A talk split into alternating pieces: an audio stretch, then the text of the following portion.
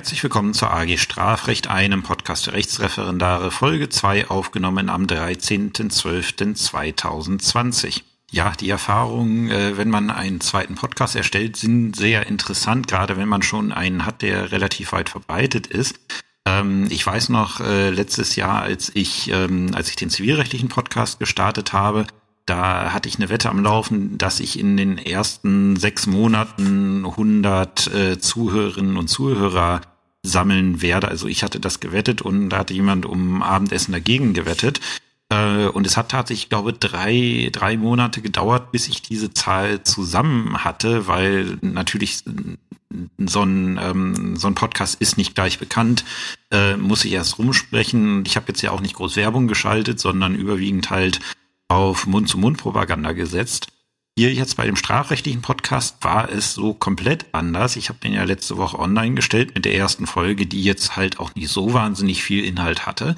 Ähm, und oh Wunder, oh Staun, da habe ich die Zuhörermarke von 100 Zuhörern schon in der ersten Woche geknackt, was mich natürlich sehr freut, äh, aber auch zeigt, dass halt eine gewisse Erwartungshaltung für den Podcast da ist.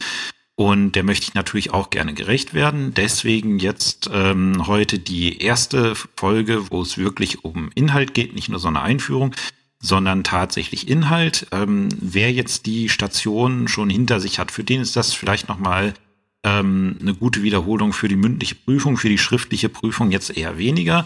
Aber es soll ja ein aufbauender Podcast sein und deswegen muss ich halt bei den Grundlagen anfangen.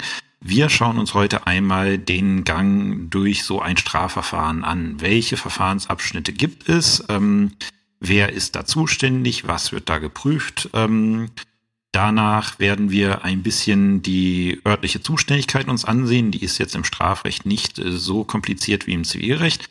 Ähm, dann aber werden wir auch noch einen Blick über, äh, auf die gerichtlichen Zuständigkeiten und den Instanzenzug werfen der, das weiß ich, also ich, äh, wenn ich im ersten Examen Strafrecht prüfe, prüfe ich immer gerne Instanzenzug ähm, und Rechtsmittelrecht, äh, wenn ich äh, Strafprozessrecht prüfe. Und ähm, da merke ich halt regelmäßig, dass da was schief geht, was vielleicht äh, daran liegen mag, dass äh, Strafprozessrecht so im ersten Examen und im Studium nicht so die, äh, die größte Rolle spielt. Und deswegen erstmal eine kurze Übersicht, was es so gibt im Strafverfahren. Insbesondere, das werdet ihr vielleicht merken, wenn ihr Strafrecht macht äh, oder wenn ihr in der Staatsanwaltschaft seid. Ähm, Strafrecht ist so das äh, Rechtsgebiet mit den meisten Regis Registerzeichen, also die, Akt, äh, die Zeichen, die man auf die Aktenzeichen draufschreibt. Das ist, äh, ich, ich kenne kein anderes Rechtsgebiet, wo es so viele von gibt und die sollte man einmal kennenlernen. Deswegen äh, äh, werde ich die auch kurz erläutern. Und ich habe, um das Ganze etwas übersichtlicher zu machen, ein kleines Schema geschrieben, ist auch in den Shownotes verlinkt, wo ich einfach mal die Dinge stichpunktartig aufgelistet habe, damit man sie möglichst, wenn man den Podcast dazuhört ähm, oder danach schnell wiederholen kann. Ähm, einfach nur eine kleine Übersicht, was es da so gibt. Ähm, und in diesem Sinne viel Spaß mit der Folge und ich hoffe, sie gefällt euch. So, der erste Verfahrensschritt, mit dem ich beginne, das ist ein Verfahrensschritt, wo sich die Gelehrten überhaupt streiten, ob es ihnen äh, gibt, äh, ob es ihn denn gibt. Ähm, und er kommt in der Praxis auch nicht allzu häufig vor. Weil im Regelfall fängt man gleich direkt mit dem Ermittlungsverfahren an, aber vereinzelt kann er mal vorkommen. Und ich weiß das, ich hatte neulich eine mündliche Prüfung im zweiten Examen, da hat der Strafrechtsprüfer, der jetzt nicht ich war, auch explizit nach diesem Verfahrensstadium ähm, gefragt. Das ist das sogenannte Vorermittlungsverfahren, also oder die sogenannten Vorermittlungen. Ähm, das Problem damit ist, dieser, dieses, äh, dieser Verfahrensabschnitt ist gesetzlich nicht geregelt. Da finden wir in der SDPO nichts zu. Ähm, die SDPO fängt gleich mit dem Ermittlungsverfahren an. Davor sieht die SDPO nichts vor und deswegen gibt es viele, die sagen, nee, ähm, dieses Verfahren gibt es einfach nicht.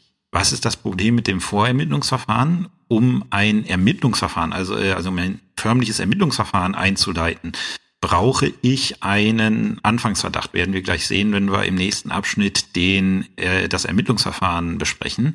Ähm, und äh, um diesen Anfangsverdacht, äh, also ich brauche einen Anfangsverdacht, um überhaupt ein Ermittlungsverfahren einleiten zu müssen.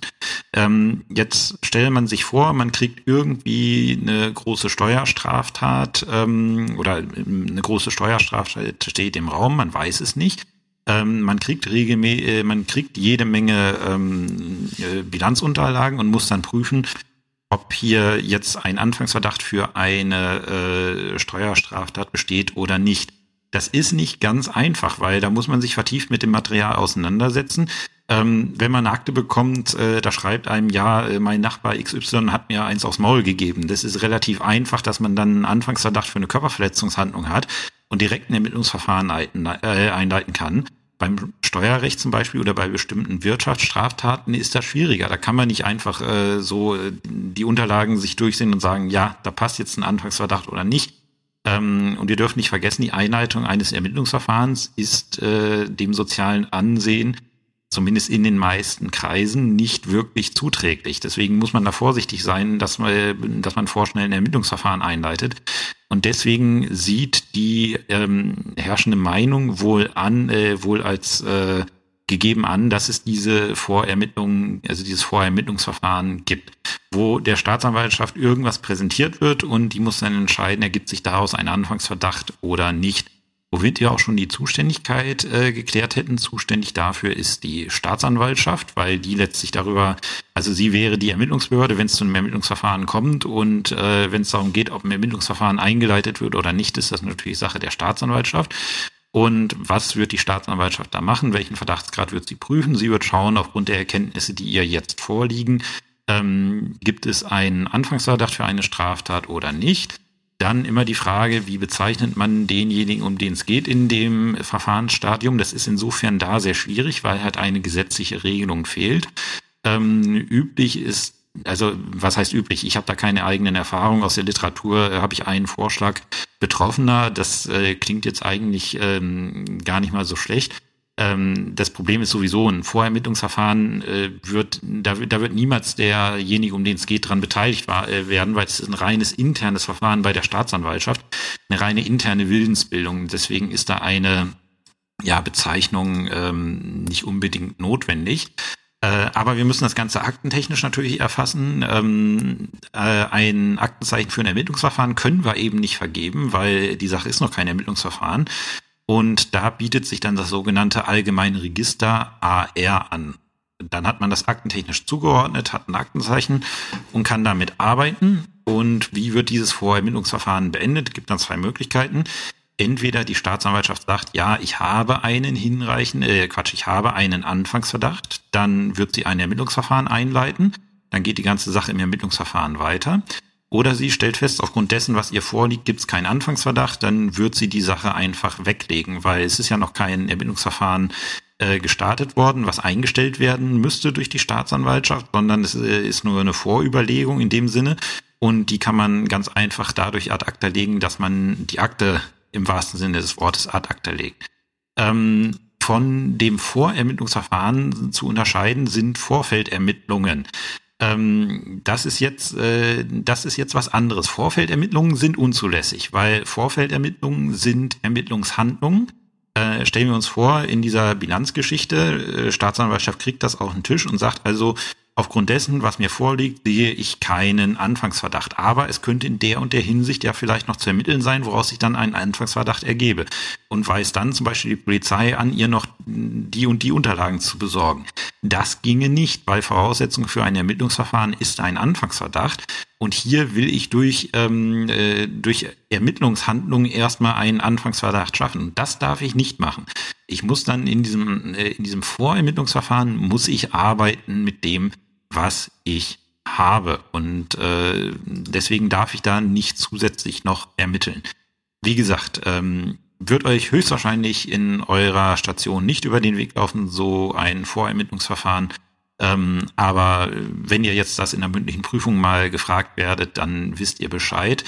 Ähm, wir gehen jetzt weiter in, ähm, ja, weiter im Text in den Verfahrensabschnitt, der bei der Staatsanwaltschaft den größten Teil eurer Tätigkeit auch in der Ausbildung umfassen wird. Und das ist das Ermittlungsverfahren. Ja, das Ermittlungsverfahren ist, wie gesagt, so das Kernstück der staatsanwaltschaftlichen Tätigkeit. Die Staatsanwaltschaft wirkt auch bei anderen, äh, bei allen anderen Verfahrensabschnitten mit.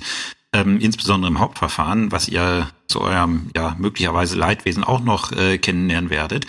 Ähm, aber ihre eigentliche und größte Tätigkeit ist halt die Führung des Ermittlungsverfahrens, wo sie auch weitestgehend alleinige Entscheidungshoheit hat.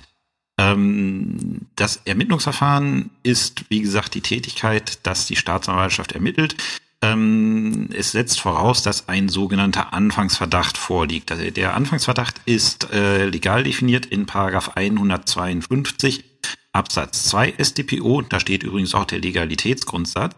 Ähm, Sie, also die Staatsanwaltschaft, ist, soweit nicht gesetzlich etwas anderes bestimmt ist, das ein Verweis auf den Opportunitätsgrundsatz, werden wir auch noch darauf zu sprechen kommen, aber nicht in dieser Folge, verpflichtet, äh, wegen aller verfolgbaren Straftaten einzuschreiten. Und jetzt kommt's, sofern, sofern zureichende tatsächliche Anhaltspunkte vorliegen. Also der Anfangsverdacht ist definiert als zureichende tatsächliche Anhaltspunkte für das Vorliegen einer Straftat.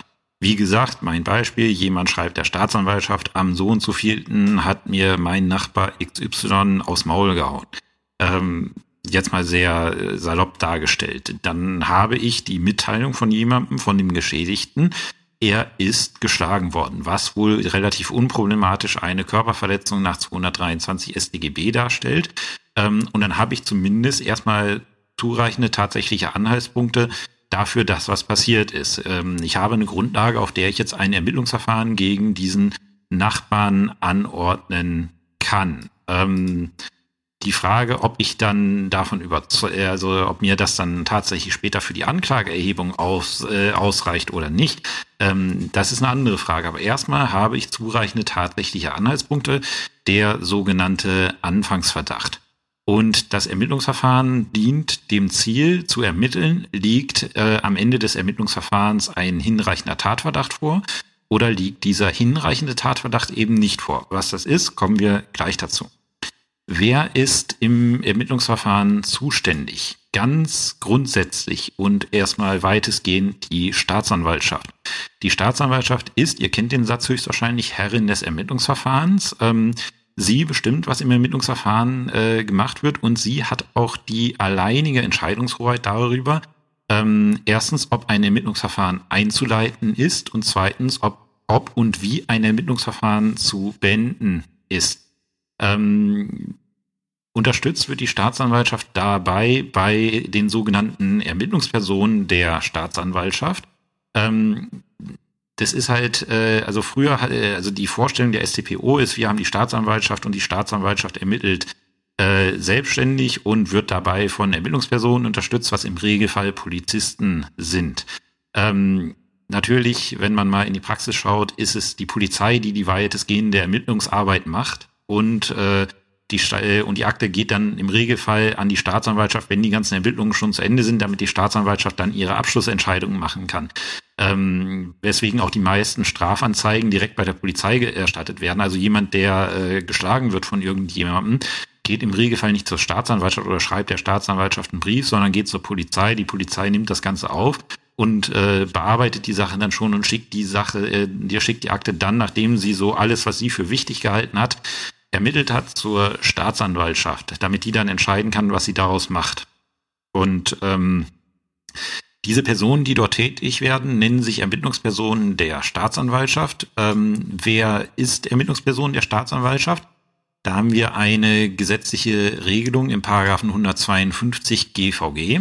Erstmal in Absatz 1 äh, ist das geregelt, was ich gerade gesagt habe. Diese Ermittlungspersonen der Staatsanwaltschaft sind, wenn sie in dieser Eigenschaft tätig werden, verpflichtet, den Anordnungen der Staatsanwaltschaft äh, Folge zu leisten. Also wenn die Staatsanwaltschaft sagt, bitte vernehmt mir noch Zeugen XY, dann haben die Zeugen XY zu vernehmen, egal ob sie das jetzt richtig äh, für richtig halten oder nicht. Aber wer ist Ermittlungsperson der Staatsanwaltschaft? 152 Absatz 2 GVG ähm, das ist von Bundesland zu Bundesland unterschiedlich, weil die Länder dort eine Verordnungsermächtigung haben. Ähm, also sie können durch Verordnung regeln, wer Ermittlungsperson der Staatsanwaltschaft ist. Und ich habe mal die sachsen-anhaltinische ähm, Verordnung äh, verlinkt. Äh, die hat den schönen Titel Verordnung über die Ermittlungsperson der Staatsanwaltschaft, kurz ERMPSTAV tolle Abkürzung. Ähm, und da steht halt drin, wer aus welchen Behörden, zum Beispiel Bundesfinanzverwaltung, äh, Forstverwaltung, Polizei und so weiter, welche Besoldungsstufen ähm, als Ermittlungspersonen der Polizei gelten. Warum ist das wichtig? Weil die Ermittlungspersonen der Polizei haben nach der STPO bestimmte, zwar nachrangige, aber sie haben bestimmte Befugnisse. Wenn die Ermittlungspersonen der Polizei oder Ermittlungspersonen der, Entschuldigung, Ermittlungspersonen der Staatsanwaltschaft, nicht der Polizei, bitte nicht verwechseln, ähm, stellen wir uns jetzt vor, die Polizei ähm, hat da irgendwen und muss irgendwie eine Zwangsmaßnahme durchführen, für die eigentlich äh, das Gericht oder die Staatsanwaltschaft zuständig wären. Dann sieht die SDPO meistens nachrangig, wenn die anderen beiden nicht zu erreichen sind, äh, bestimmte Kompetenzen dieser Ermittlungspersonen vor. Und deswegen muss klar sein, wer ist Ermittlungsperson der Staatsanwaltschaft, dass halt nicht jeder Polizist äh, hergehen kann und die über diese äh, Zwangsmaßnahmen ähm, disponieren kann. Wie gesagt, äh, zuständig äh, im Regelfall die Staatsanwaltschaft und ihre Ermittlungsperson. Äh, was immer ganz besonders toll ist, äh, man hört das ja immer mal, ähm, dass irgendein Polizist sich geweigert hat, eine Anzeige aufzunehmen, weil er sagt, diese Anzeige nehme ich nicht auf, das ist keine Straftat. Wenn euch das mal vorkommen sollte, dann weist ihn mal bitte vorsichtig darauf hin, dass das nicht seine Prüfungskompetenz ist. Weil die Frage, ob ein Anfangsverdacht besteht oder nicht, hat nicht die Polizei zu beurteilen, sondern die Staatsanwaltschaft. Und wenn da ein Bürger hinkommt und eine Anzeige erstatten möchte, dann hat der Beamte die erstmal aufzunehmen. Dann kann er sie meinetwegen direkt danach der Staatsanwaltschaft zuleiten. Und wenn es so offensichtlich ist, wie er denkt, wird die Staatsanwaltschaft da relativ schnell ähm, äh, dann äh, draufschreiben, kein Anfangsverdacht und das eben Anzeigenden mitteilen. Ähm, aber das muss auf jeden Fall erstmal gemacht werden, weil es ist Aufgabe der Staatsanwaltschaft, das zu beurteilen. es ist alleinige Aufgabe der Staatsanwaltschaft, das zu beurteilen nicht der Polizei. Deswegen, wenn euch das mal passieren sollte und ihr habt da so einen Beamten, der das nicht aufnehmen möchte, den freundlichen Hinweis, das ist nicht seine Prüfungskompetenz. Äh, Im Ermittlungsverfahren sind Gerichte teilweise auch beteiligt, nämlich immer dann, wenn besonders intensive Ermittlungsmaßnahmen angestrebt werden. Ähm, nämlich solche Ermittlungsmaßnahmen im Regelfall, die äh, mit einem Grundrechtseingriff einhergehen. Bestes Beispiel die Durchsuchung. Wenn ich bei jemandem in die Wohnung möchte, brauche ich dadurch, dafür einen Durchsuchungsbeschluss äh, von einem Gericht. Oder wenn ich jemanden in Untersuchungshaft nehmen möchte, das kann die Staatsanwaltschaft zeitlich begrenzt nur arg kurz anordnen. Ähm, und wenn sie ihn länger in Untersuchungshaft haben möchte, dann braucht sie dafür einen Haftbefehl. Ähm, und diese Ermittlungshandlungen werden ausgeführt von, äh, also werden beantragt und dann angeordnet vom sogenannten Ermittlungsrichter, die bei den Amtsgerichten angesiedelt sind. Meistens ist es jetzt so, dass die Ermittlungsrichter für die meisten, äh, für die meisten Anordnungen direkt am, äh, am, am Sitz der Staatsanwaltschaft äh, angesiedelt sind. Ähm, nur die Haftrichter, also wenn es um Untersuchungshaft geht, sind die meistens äh, noch woanders, äh, also bei den eigentlichen zuständigen Amtsgerichten angesiedelt. Ansonsten hat da eine gewisse Konzentrationswirkung stattgefunden. Ähm, welchen Verdachtsgrad brauche ich für das Ermittlungsverfahren? Ähm, grundsätzlich, wie gesagt, für die Einleitung den Anfangsverdacht. Ähm, wenn ich es beenden möchte mit einer Anklage, ist das äh, der sogenannte hinreichende Tatverdacht, den ich brauche. Kommen wir gleich am Ende dazu. Wenn ich äh, gerichtliche Zwangsmaßnahmen, äh, Durchsuchungen, Haft und so weiter ähm, haben möchte, äh, dann brauche ich entweder zum Beispiel für die Durchsuchung reicht der Anfangsverdacht. Ähm, für schwere Maßnahmen, wie zum Beispiel Haftbefehl, brauche ich einen sogenannten dringenden Tatverdacht. Und der dringende Tatverdacht, das ist so, ein, so eine Zwitterstellung. Der, es ist noch nicht der hinreichende Tatverdacht, ähm, weil dann könnten wir die Sache ja direkt anklagen. Es muss aber mehr sein als der Anfangsverdacht und es muss schon relativ nah am, äh, am hinreichenden Tatverdacht da, da sein. Also wir brauchen, wenn wir jemanden in Haft nehmen wollen, brauchen wir natürlich einen sehr hohen Verdachtsgrad dafür, dass, äh, dass er eine gewisse Straftat begangen hat. Neben anderen Geschichten, Haftgründen und so weiter. Aber wir müssen uns erstmal, soweit es irgendwie möglich ist, sehr, sehr sicher sein, dass, äh, dass hier überhaupt eine Straftat vorliegt. Äh, deswegen ein sehr hoher Verdachtsgrad ähm, wo brauchen wir sonst noch bei 111 a Beschlüssen, also vorläufiger Entzug der Fahrerlaubnis, brauchen wir auch einen dringenden Tatverdacht. Wie wird derjenige, um den es im Ermittlungsverfahren geht, bezeichnet? Das ist der Beschuldigte. Und zwar nur so, Beschuldigter. Nicht Angeschuldigter, nicht Angeklagter, nein, Beschuldigter. Welche Aktenzeichen haben wir im Ermittlungsverfahren? Bei der Staatsanwaltschaft kriegt äh, das Ermittlungsverfahren ein Aktenzeichen JS, also meistens die, äh, die, Abteil, äh, die Abteilung des Staatsanwalts äh, 203 JS und dann die laufende Nummer. Ähm, beim Ermittlungsrichter hat das äh, Ermittlungsverfahren, also hat diese Ermittlungsverfahren ein sogenanntes GS-Aktenzeichen. Ähm, und jetzt die große Frage, wie endet das Ermittlungsverfahren? Ich ziehe erstmal die gerichtliche Beteiligung vor. Die gerichtliche Beteiligung im Ermittlungsverfahren endet damit, dass der Ermittlungsrichter entweder die beantragte Maßnahme erlässt oder sie ablehnt. Damit ist er dann aus der Sache raus. Also er hat dann nur sehr punktuell was mitzutun. Ähm, wie endet das Ganze für die Staatsanwaltschaft? Da gibt es zwei Möglichkeiten. Die Staatsanwaltschaft prüft, ähm, ob ein sogenannter hinreichender Tatverdacht vorliegt. Und die entscheidende Vorschrift, die regelt, ähm, wie ein Ermittlungsverfahren zu beenden ist, ist Paragraph 170 StPO. Paragraph 170 Absatz 1 äh, sagt, bieten die Ermittlungen genügenden Anlass zur Erhebung der öffentlichen Klage, so erhebt die Staatsanwaltschaft die durch Einreichung einer Anklageschrift beim zuständigen Gericht. Bedeutet, bejaht die Staatsanwaltschaft den hinreichenden Tatverdacht nach Abschluss ihrer Ermittlungen, äh, dann wird sie eine Anklageschrift fertigen. Alternativ kann sie auch äh, fertigen einen Strafbefehlsantrag an das Amtsgericht in Fällen von geringer Kriminalität. Aber auf jeden Fall, es wird dann in ein gerichtliches äh, Hauptverfahren oder soll ein gerichtliches Hauptverfahren angestrebt werden. Jetzt kommt es allerdings auch gar nicht mal so selten vor, dass die Staatsanwaltschaft am Ende sagt, ihr am Ende ihrer Ermittlungen sagt, nein, ähm, ich sehe keinen hinreichenden Tatverdacht. Äh, entweder weil das ganze, der ganze Sachverhalt keine Straftat darstellt oder möglicherweise auch, weil ich den Sachverhalt nicht hinreichend ermitteln kann. Oder zum Beispiel, was auch häufig vorkommt, ich bin mir zwar sicher, dass da was passiert ist, was eine Straftat ist, aber ich kann nicht konkret die Straftat einem bestimmten Beschuldigten äh, mit der Gewissheit nachweisen, die ich für einen hinreichenden Tatverdacht bräuchte. Ähm, und äh, bedeutet äh, 170 Absatz 2 StPO, ähm, andernfalls, also wenn kein hinreichender Tatverdacht vorliegt, stellt die Staatsanwaltschaft das Ermittlungsverfahren ein. Das ist die sogenannte Einstellungsverfügung. Ähm, das sind die Entscheidungen nach dem Legalitätsgrundsatz, der Opportunitätsgrundsatz, der im, äh, der mittlerweile im Gesetz äh, auch äh, geregelt ist in äh, den äh, Opportunitätseinstellungsvorschriften, der sieht dann teilweise halt äh, auch vor, dass dann eine Einstellungsverfügung gegen Auflage erfolgen kann.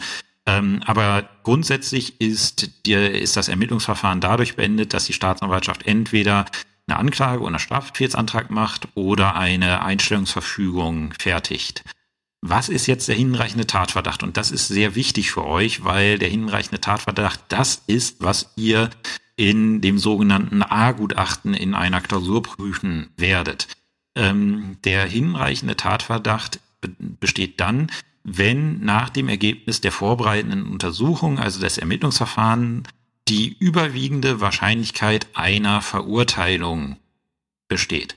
Überwiegende Wahrscheinlichkeit der Verurteilung bedeutet, ich muss mir zu 51 Prozent als Staatsanwalt sicher sein, dass äh, dieser Beschuldigte wegen dieser Straftat, die ich ihm zur Last lege, verurteilt wird. Da reichen 51 Prozent. Also ich muss sicher sein, dass die Verurteilung am Ende wahrscheinlicher ist als Freispruch. Das ist das Maß ähm, äh, der Dinge, mit der man daran geht. Oftmals werdet ihr sehen, ist am Ende des Ermittlungsverfahrens sehr klar, dass es dafür, äh, dass es für einen hinreichenden Tatverdacht reicht, weil der Beschuldigte geständig ist oder die Beweislage absolut erdrückend ist. Ähm, da gibt's dann nichts drüber zu diskutieren, aber es gibt halt auch Zweifelsfälle, wo man, wo es nicht so eindeutig ist. Und da muss man dann halt sagen, okay, mir als Staatsanwalt reichen 51 Prozent. Äh, mein AG-Leiter damals hat dann immer sehr schnippisch gesagt, ja, wenn sie bei 51 Prozent anklagen, dann dürfen sie aber auch nicht überrascht sein, wenn sie zu 49 Prozent Freisprüche äh, bekommen vom Gericht. Ähm, aber es ist so, äh, wenn ich, und es nur ein bisschen ist, wenn ich, äh, wenn ich mir sicher bin, und sei es auch nur ein bisschen, dass es wahrscheinlicher ist, dass er verurteilt wird, als dass er freigesprochen wird, dann muss ich die Sache grundsätzlich anklagen, wenn ich nicht irgendwie Opportunitätsmöglichkeiten habe. Bei kleineren Geschichten, ähm, die zum Amtsgericht gehen, kann ich dann in solchen Zweifelsfällen versuchen, mit den Opportunitätsvorschriften zu arbeiten. Aber zum Beispiel, wenn ich einen Mord habe, den ich anklagen muss, ähm, habe ich relativ wenig äh, Auswahl. Äh, also wenn ich dazu komme, es liegt zwar nur zu 51 Prozent, aber immerhin auch zu 51 Prozent ein Mord vor. Äh, da kann ich nicht nach 153, 153a verfahren, sondern die Sache muss ich dann anklagen. Und äh, da muss man gegebenenfalls halt damit leben, dass halt äh, im Verfahren dann möglicherweise ein Freispruch her äh, herauskommt, weil man halt 49 Prozent immer noch Wahrscheinlichkeit hinter hatte. Natürlich kann man das äh, niemals so mathematisch genau sagen, aber man wird, äh, ihr werdet das relativ schnell sehen. Es gibt Akten, da ist man sich sehr sicher äh, oder da weiß man, dass am Ende was bei rumkommt. Und es gibt Akten, da hat man, äh, da hat man schon das Gefühl, ja, okay, also auch als Richter, ich, ich habe Akten bekommen von der Staatsanwaltschaft, wo ich sage, ja, ähm, die Anklage, der Strafbefehl geht in Ordnung, aber das wird man wohl im Ergebnis der Hauptverhandlung nicht nachweisen können. Also wahrscheinlich, also 51 Prozent Wahrscheinlichkeit haben wir. Ähm, aber man hat auch eine gewisse Wahrscheinlichkeit, was dann, oder eine gewisse Erfahrung, was dann in der Hauptverhandlung passiert. Ähm, und man dann auf die, und dann schaut man auf die Sachen und sagt, ja, also äh, klar, ich muss die Sache, ich muss die Sache verhandeln, weil ich halt äh, den hinreichenden Tatverdacht genauso sehe wie die Staatsanwaltschaft. Ähm, aber äh, frag dich, ob es tatsächlich für eine Verurteilung reicht. Ähm, solche Akten gibt's auch, werdet ihr auch sehen. Äh, wie gesagt, das Ermittlungsverfahren und den Gang, gerade die Abschlussverfügung und die Rechtsmittel dagegen und die Anklageschrift werden wir uns in einer gesonderten Folge nochmal genauer anschauen, äh, weil das halt das Feld ist, mit dem ihr überwiegend äh, zu tun haben werdet.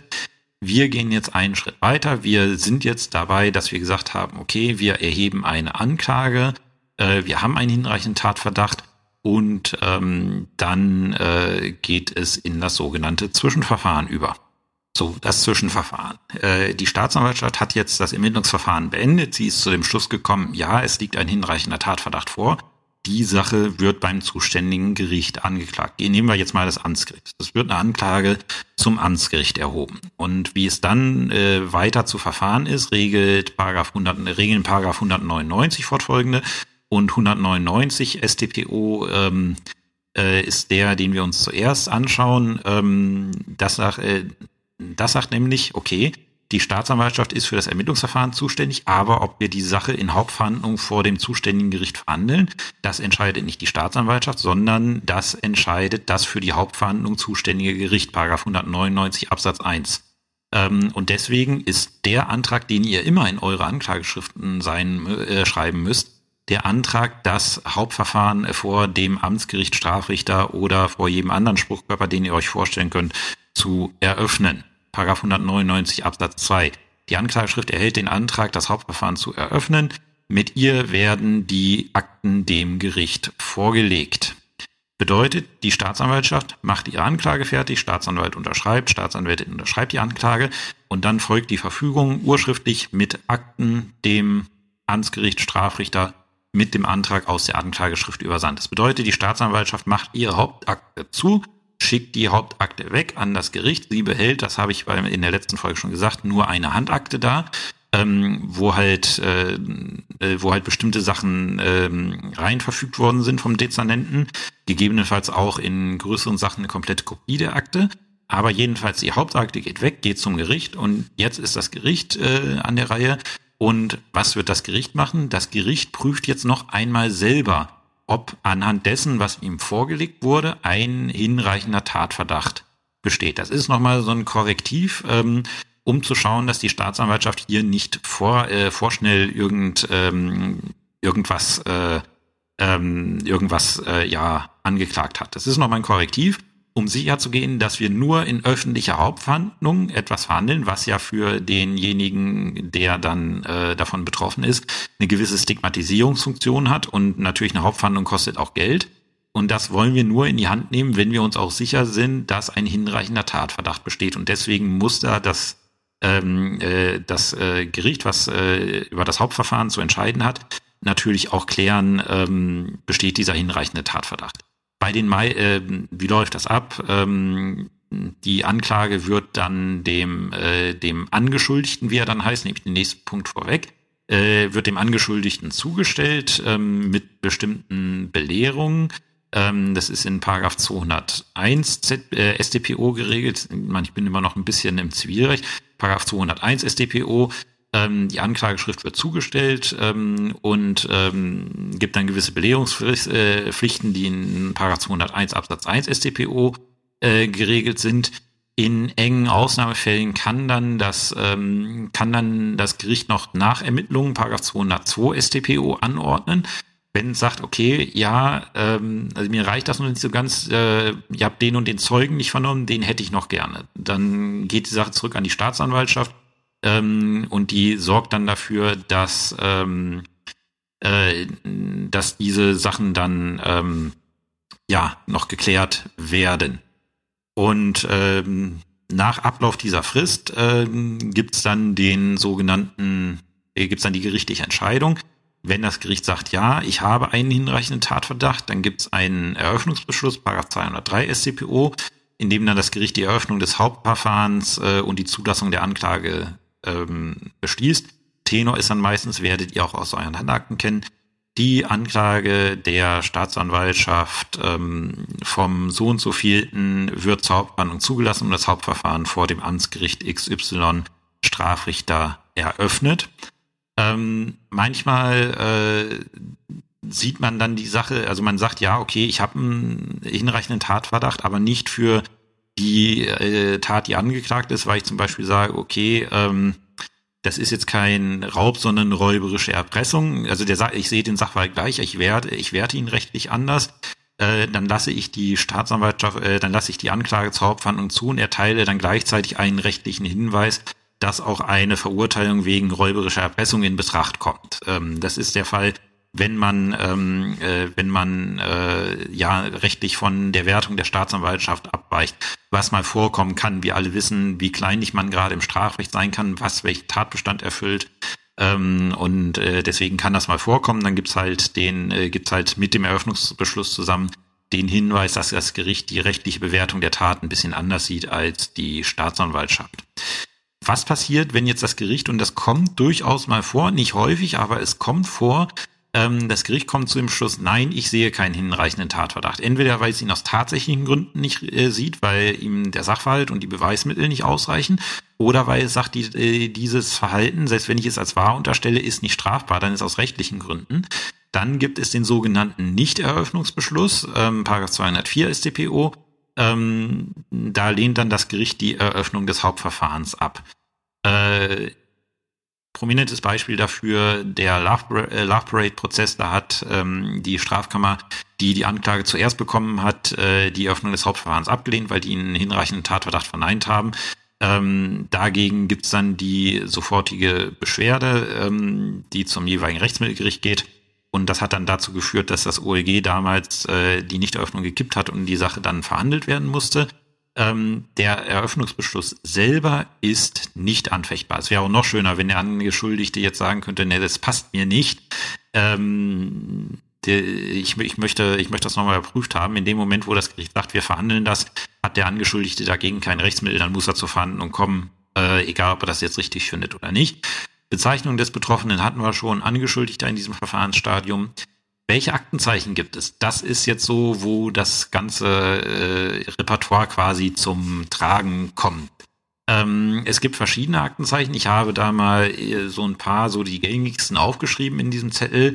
CS. CS-Verfahren sind Strafbefehlsverfahren beim Amtsgericht. Da hat die Staatsanwaltschaft keine Anklage erhoben, sondern einen sogenannten Staatsanwalt, äh, einen sogenannten Strafbefehlsantrag gestellt.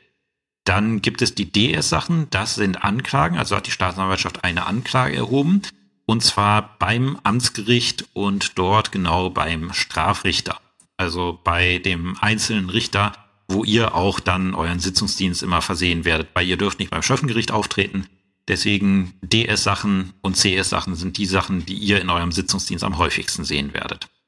Dann gibt's die LS-Sachen, das sind Anklagen zum Schöffengericht, zum Amtsgericht Schöffengericht. Da sitzt dann der Strafrichter nicht mehr alleine, sondern sitzt dort mit zwei Schöffen, die die Sachen dann zusammen verhandelt. Dann als nächstes, ähm, wenn wir eine Instanz höher gehen, KS. Das sind Anklagen zum Landgericht vor die große Strafkammer als Schwurgericht. Also alles, wo es um Mord, Totschlag geht, kriegt ein KS-Aktenzeichen. Und dann gibt's noch das KLS-Aktenzeichen Aktenzeichen, das sind Anklagen zur, äh, zum Landgericht Große Strafkammer. Ja, wie gesagt, wie das, äh, wie das Zwischenverfahren endet, habe ich schon gesagt, nämlich mit Eröffnung, Nichteröffnung des Hauptverfahrens. Und ähm, damit ist das Zwischenverfahren dann erledigt. Und wir gehen jetzt äh, über ins Hauptverfahren im ersten Rechtszug. Wie gesagt, das, äh, das Zwischenverfahren endet halt meistens damit, dass das Gericht äh, das Hauptverfahren eröffnet. Und in dem Moment, wo es diesen Eröffnungsbeschluss macht, sind wir nicht mehr im Zwischenverfahren, sondern im Hauptverfahren. Ähm, und zuständig für die Durchführung des Hauptverfahrens ist das Gericht der Hauptsache. Ähm, also das Gericht, äh, bei dem die Sache angeklagt worden ist oder an die die Sache dann verwiesen worden ist, kommt auch manchmal vor, dass Sachen verwiesen werden, aber meistens das Gericht, äh, bei dem Anklage erhoben worden ist. Und das Kernstück der, äh, des Hauptverfahrens ist die sogenannte Hauptverhandlung, ähm, die dauern kann von fünf Minuten. Ähm, die längste Hauptverhandlung, an der ich äh, mitgewirkt habe, und es wird wenige Kollegen geben, die das toppen können. Die längste Hauptverhandlung, an der ich mitgewirkt habe, die dauerte, ich muss mal eben in meinen Kalender schauen, äh, Sekunde. Gut, Anfangsdatum habe ich nicht mehr gefunden, aber ich weiß, dass es äh, September 2015 gewesen ist. Irgendwann also von September 2015 bis zum 30. April 2020, also knappe fünf Jahre. So lange kann eine Hauptverhandlung auch dauern. Und als Gericht ist man auf Gedeih und Verderb darauf dann angewiesen, ähm, dass die, äh, dass man so lange da an diesem Verfahren mitwirkt. Weil die Staatsanwaltschaft kann jemanden anders schicken, ähm, aber das Gericht muss immer in der gleichen Besetzung vorhanden sein. Äh, ein anderes Verfahren, was auch sehr lange gedauert hat, äh, wisst ihr, NSU-Prozess hat auch sehr viele Hauptverhandlungstage und auch eine sehr lange Zeit in Anspruch genommen. Ähm, weil es halt wirklich sehr umfangreich war. Also wie gesagt, eine Hauptverhandlung kann in fünf bis zehn Minuten über die Bühne gehen. Sie kann sich aber auch jahrelang hinziehen. Ähm, wie gesagt, das Gericht der, der Hauptsache ist äh, zuständig für die Durchführung der Hauptverhandlung. Es gibt gewisse Mitwirkungspflichten, wie zum Beispiel die Staatsanwaltschaft muss an der Hauptverhandlung teilnehmen im Regelfall. Ganz, ganz wenige Ausnahmefälle, wo die Staatsanwaltschaft wegbleiben kann. Ähm, aber Zuständigkeit grundsätzlich bei Gericht. Ähm, welchen Verdachtsgrad brauche ich äh, dann, um den, wie er dann heißt, Angeklagten, so heißt er dann im Hauptverfahren, ähm, zu verurteilen? Äh, da brauche ich dann keinen Verdacht mehr, sondern da muss ich dann als Richter vollständig überzeugt sein. Also die vollständige richterliche Überzeugung. Also ein äh, für das praktische Leben brauchbaren Grad der Gewissheit, der vernünftigen Zweifeln Schweigen gebietet, ohne sie vollständig auszuschließen. Die Definition gibt es auch tatsächlich hier im Strafrecht. Ähm, die Aktenzeichen sind die gleichen. Ähm, CS, DS, LS, KS, KLS.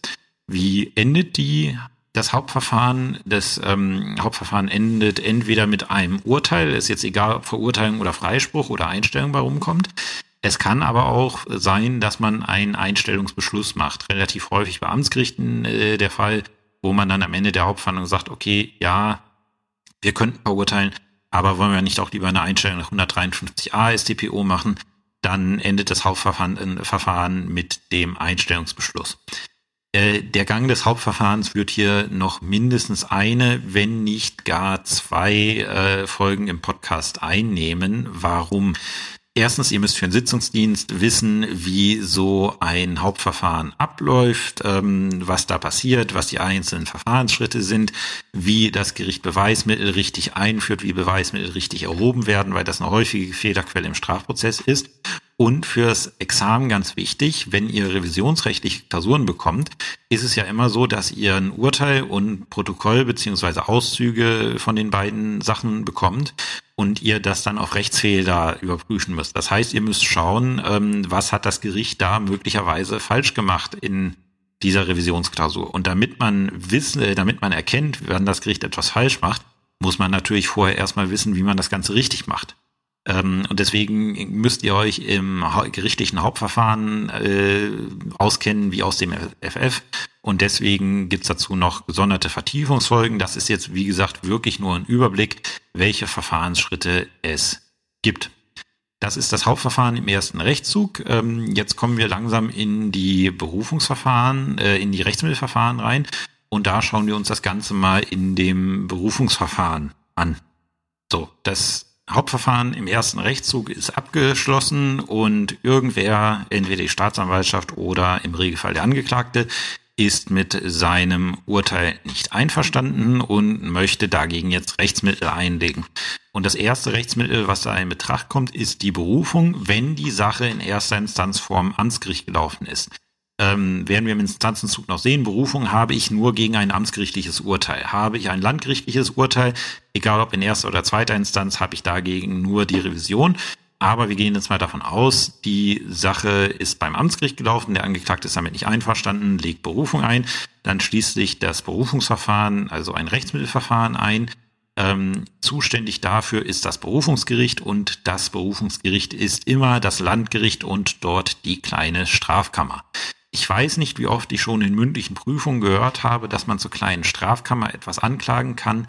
Nein, man kann zur kleinen Strafkammer, das werde ich auch im Instanzenzug nochmal sagen, man kann zur kleinen Strafkammer keine Anklage erheben. Die kleine, die kleine Strafkammer am Landgericht ist kein erstinstanzlicher Spruchkörper, sondern ein reiner Berufungs, äh, ein reines Berufungsgericht. Ähm, was macht nämlich die kleine Strafkammer? Sie überprüft ähm, das das angefochtene Urteil in tatsächlicher und rechtlicher Hinsicht und führt deswegen eine neue Hauptverhandlung durch. Das bedeutet, alles, was beim Amtsgericht gelaufen ist, ist vergessen.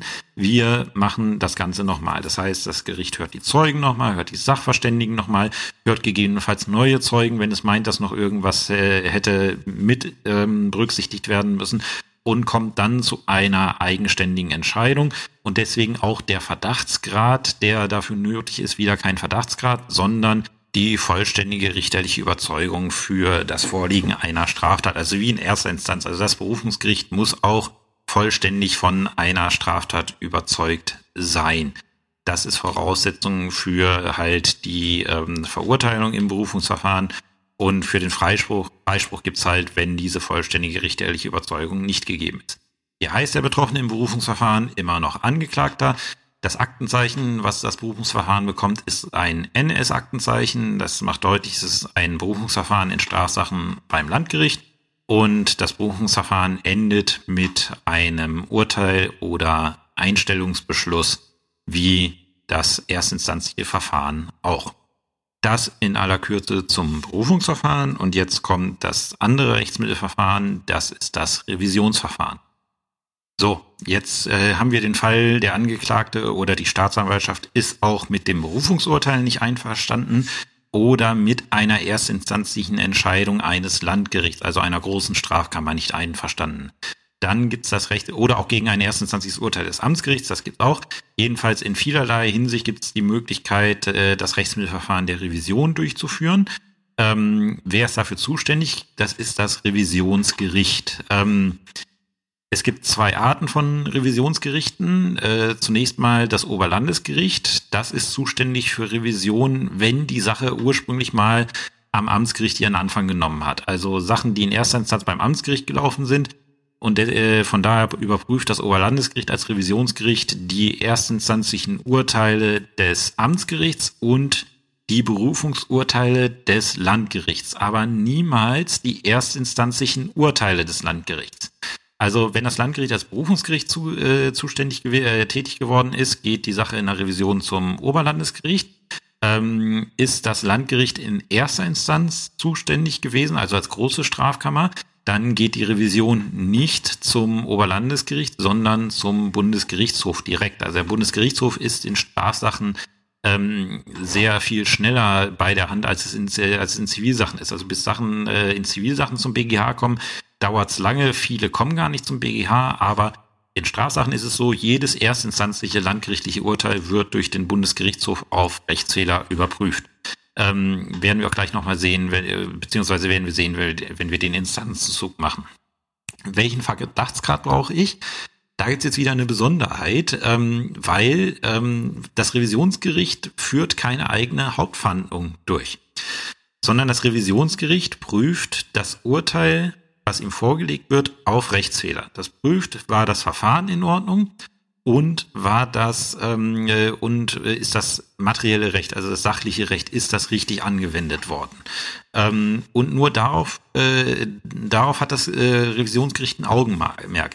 Das Revisionsgericht prüft nicht, ähm, ob der Angeklagte jetzt schuldig ist ähm, oder ob die Beweiswürdigung ähm, ja, es überprüft die Beweiswürdigung, aber halt nicht äh, nach dem Motto, war er es oder war er es nicht, sondern es prüft nur, hat die Beweiswürdigung rechtsfehlerfrei stattgefunden. Und da gibt es diesen schönen Satz, ähm, den ich jetzt mal frei zitiere, gibt es in mehreren BGH-Entscheidungen, der da heißt, die Beweiswürdigung ist Sache des Tatrichters. Es ist grundsätzlich seine Aufgabe, das Ergebnis der Hauptverhandlung zu würdigen. Und das Revisionsgericht darf hier nur eingreifen, wenn die Beweiswürdigung in sich selber rechtsfehlerhaft ist. Und das ist regelmäßig nur dann der Fall, wenn sie lückenhaft, widersprüchlich ist oder gegen Denkgesetze und Naturgesetze verstößt. Also es wird nicht in erster Linie geschaut, ist er schuldig, sondern es wird geschaut, hat das erstinstanzliche Gericht richtig begründet, warum es ihn für schuldig hält. Das ist ein anderer Prüfungsmaßstab, als das bei den erstinstanzlichen und auch beim Berufungsverfahren ähm, der Fall ist. Ähm, und da sagt das, äh, also ständige rechtsprechende Revisionsgerichte ist, die Beweiswürdigung, die der Tatrichter vornimmt, die muss nicht zwingend sein. Also das Ergebnis, zu dem der Tatrichter gekommen ist, das, das muss nicht zwingend sein. Also es äh, muss nicht sein, dass man sagt, na ja, nur so kann man das hier sehen, sondern es reicht, dass der Schluss, den der Tatrichter gezogen hat, möglich ist. Also sehr eingeschränkter Überprüfungsspielraum beim Revisionsgericht, was die Beweiswürdigung anbelangt. Werden wir nochmal genauer sehen, wenn wir uns das Revisionsrecht ansehen. Ich liebe Revisionsrecht, werde ich, denke ich, sehr viel zu erzählen haben. Ähm, und äh, was klar macht, wenn ich irgendwie Beweismittel ähm, äh, oder Beweisprobleme ähm, ansprechen möchte als Angeklagter, Verteidiger oder Staatsanwalt, dann muss ich das in der Tatsacheninstanz tun. Entweder beim äh, in der ersten Instanz oder auch noch im Berufungsverfahren, aber nicht beim Revisionsgericht. Also die Ausführung an das Revisionsgericht, ich bin es nicht gewesen, ist äh, ja im Regelfall ein Angriff, äh, der zum Scheitern verurteilt ist. Wie heißt derjenige, um den es geht im ähm, Revisionsverfahren? Nach wie vor Angeklagter. Ähm, welche Aktenzeichen kriegt das Revisionsverfahren beim OEG? Ähm, Habe ich so keine einheitliche Linie gefunden.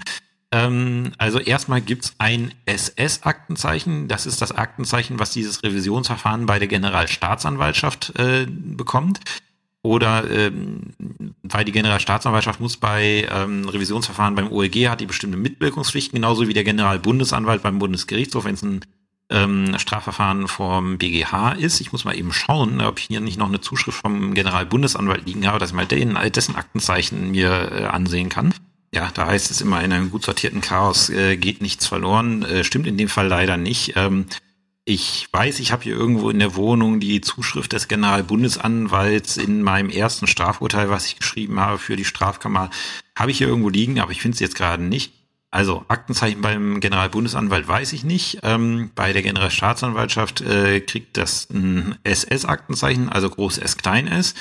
Ähm, und unser OEG, ähm, also unser Senat beim OEG, äh, vergibt dann ein RV-Aktenzeichen für Revision.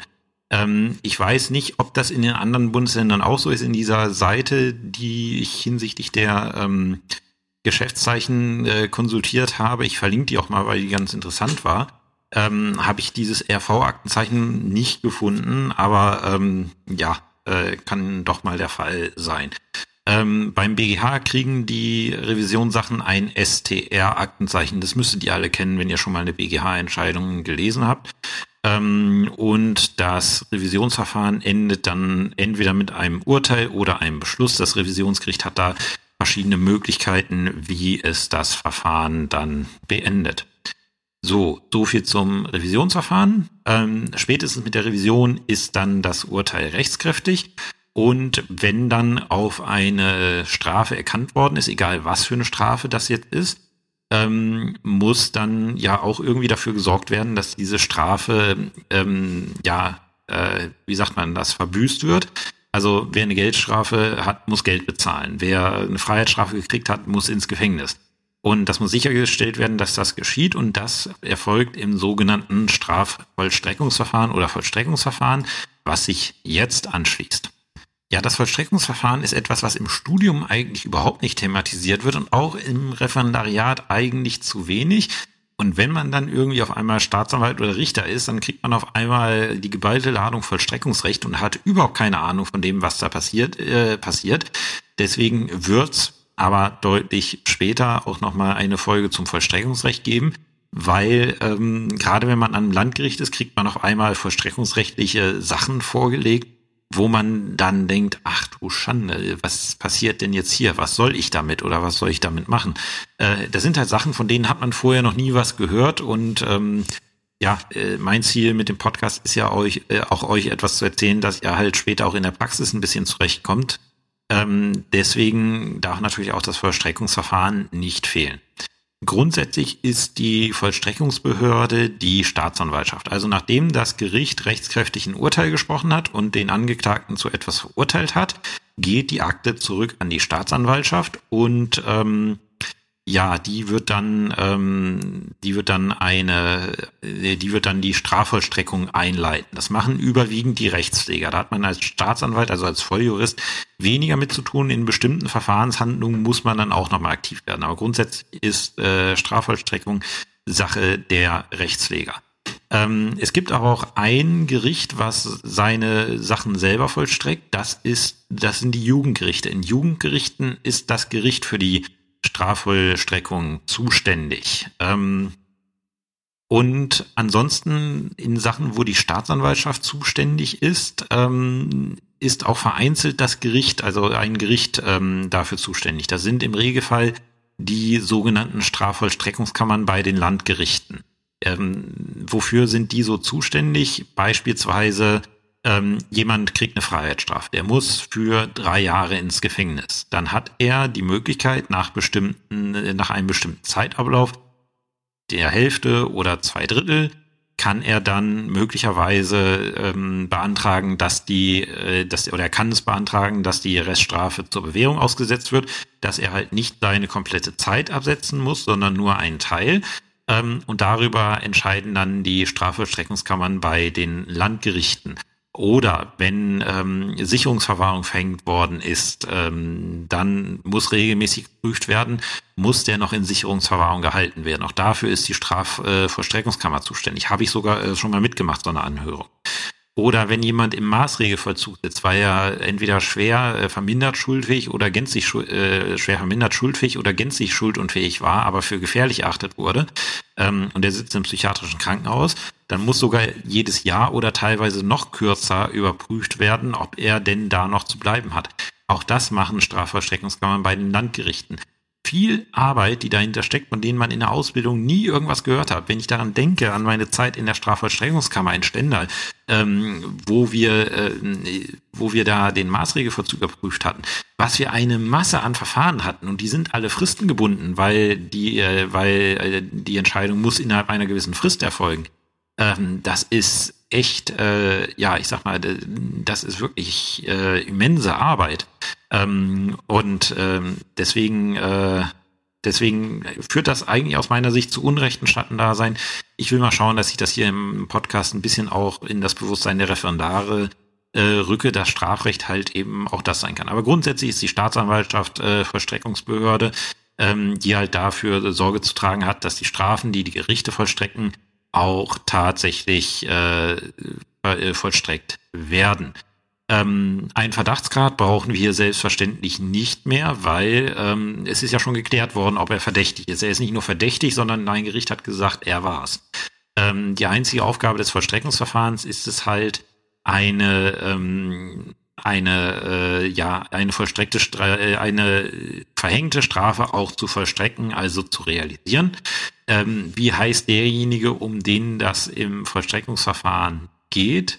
Das ist der sogenannte Verurteilte. Also er ist jetzt nicht mehr angeklagt, sondern äh, eigentlich ein sehr, schöne, äh, sehr schöner Begriff. Er ist jetzt verurteilt und deswegen heißt er Verurteilter und nicht mehr Angeklagter. Äh, die, die, ähm, äh, die Sachen kriegen bestimmte Aktenzeichen bei der Staatsanwaltschaft Das sind die VRS-Aktenzeichen. Ähm, das kommt auf die sogenannten Vollstreckungshefte. Nennt sich das. Vollstreckungshefte sind Aktenbestandteile wie die Handakte, die nicht die Hauptakte sind, sondern da ist alles drin, was die Strafvollstreckung betrifft. Äh, betrifft. Ähm, das ist ähm, mit VRS gekennzeichnet. Und die Jugendrichter haben ein VRJS, also Vollstreckungsrecht in Jugendsachen. So habe ich mir das immer gemerkt. Ähm, die Strafvollstreckungskammern kriegen Aktenzeichen ähm, STVK heißt sich das. Das kann man sich noch gut merken, Strafvollstreckungskammer. Womit endet dann das äh, Vollstreckungsverfahren? Das endet, ich habe jetzt in das Schema geschrieben, mit Vollstreckung der verhängten Strafe. Ähm, anderes Wort dafür ist Erledigung der Strafvollstreckung. Also es endet dann, wenn nichts mehr da ist, was zu vollstrecken ist. Ähm, also in dem Moment, wo alles verbüßt worden ist, ähm, ist die Sache erledigt. Ähm, wenn die Reststrafe ausgesetzt wurde, ist es dann komplett erledigt. Ähm, also ist die äh, eigentlich Vollstreckungshandlung erledigt und endgültig erledigt ist es dann in dem Moment, wo die Reststrafe dann erlassen wird. Also in dem Moment, wo keine Strafe mehr da ist zu vollstrecken, zum Beispiel eine Geldstrafe, wenn die bezahlt oder abgearbeitet wurde, ist auch nichts mehr. Ähm, wo nichts mehr zu vollstrecken ist, tritt dann die sogenannte Erledigung der Strafvollstreckung ein. Ähm, das werdet ihr vereinzelt auch mal in, ähm, in Registern sehen oder hören, wenn ihr dann in der Hauptverhandlung sitzt und ihr habt da jemanden sitzen, der schon etwas erfahrener ist, was die Strafjustiz angeht und äh, schon öfters mal äh, vor Gericht gestanden hat. Dann kann es auch mal sein, dass äh, derjenige auch schon mal im Gefängnis gesessen hat. Und das wird dann dadurch deutlich, dass im Register drin steht, äh, Vollstreckung erledigt am so, das war ein kurzer Überblick über das Strafverfahren, ähm, der dann aber doch zeitlich länger geworden ist, als ich gedacht habe. Wie gesagt, das ist jetzt wirklich nur ein ganz grober Überblick für diejenigen, die gerade aus dem Studium kommen und jetzt in die Station reingehen, ähm, um zu wissen, was sind so die verschiedenen Verfahrensabschnitte, die es gibt. Da ist jetzt keine, ähm, da ist jetzt keine vertiefte Beschreibung drin, was da stattfindet man kann, und das werden wir sicherlich auch tun, für jedes dieser äh, Verfahrensabschnitte zig Folgen machen. Ähm, fängt zum Beispiel schon mit der Zuständigkeit an, die ich eigentlich jetzt noch machen wollte, zusammen mit dem Instanzenzug. Jetzt aber, da ich schon fast bei einer Stunde auf der Uhr bin, mich dafür entschieden habe, das doch in die nächste Folge äh, reinzuschieben, weil es dann doch ein bisschen zu viel werden würde. Ähm, wie gesagt, es ist wirklich nur ein grober Überblick, dass ihr wisst, was gibt es, wer ist da wie beteiligt, ähm, welche Aktenzeichen gibt es da, ähm, welche Entscheidungen äh, beginnen, beenden das Ganze. Einfach mal ein grober Überblick, dass ihr wisst, was auf euch zukommt. Und in der nächsten Folge ähm, werden wir uns dann mit den Zuständigkeiten und dem Instanzenzug und der Gerichtsbesetzung ähm, beschäftigen. Das heute ist jetzt ähm, eigentlich die letzte Folge, die ich fest vor Weihnachten vornehmen wollte, äh, aufnehmen wollte. Es kommt noch eine zum Zivilrecht, die kommt auch auf jeden Fall vor Weihnachten. Ähm, alles andere, was dann kommt, äh, muss ich sehen. Da habe ich mir noch keinen festen Plan gemacht. Es kann sein, dass äh, zwischen Weihnachten und Neujahr oder auch vor Weihnachten noch was kommt, aber zwingend ist das nicht. Ähm, für den Fall, dass ich keine Folge mehr jetzt äh, vor Weihnachten aufnehmen sollte, ich denke, zwischen den Jahren werde ich auf jeden Fall eine kurze Folge oder auch längere Folge aufnehmen. Aber für den Fall, dass ich vor Weihnachten nichts mehr aufnehmen sollte, wünsche ich ähm, allen Hörerinnen und Hörern ein frohes, gesegnetes Weihnachtsfest 2020. Ich denke, wir haben es uns dieses Jahr äh, wirklich alle verdient so wie das Ganze aussieht. Ähm, bleibt gesund, äh, habt eine, trotz der Beschränkungen, die jetzt heute beschlossen worden sind, schöne Zeit. Äh, wie gesagt, bleibt gesund und äh, wir hören uns dann in jedem Fall nach Weihnachten wieder. Bis zum nächsten Mal. Tschüss.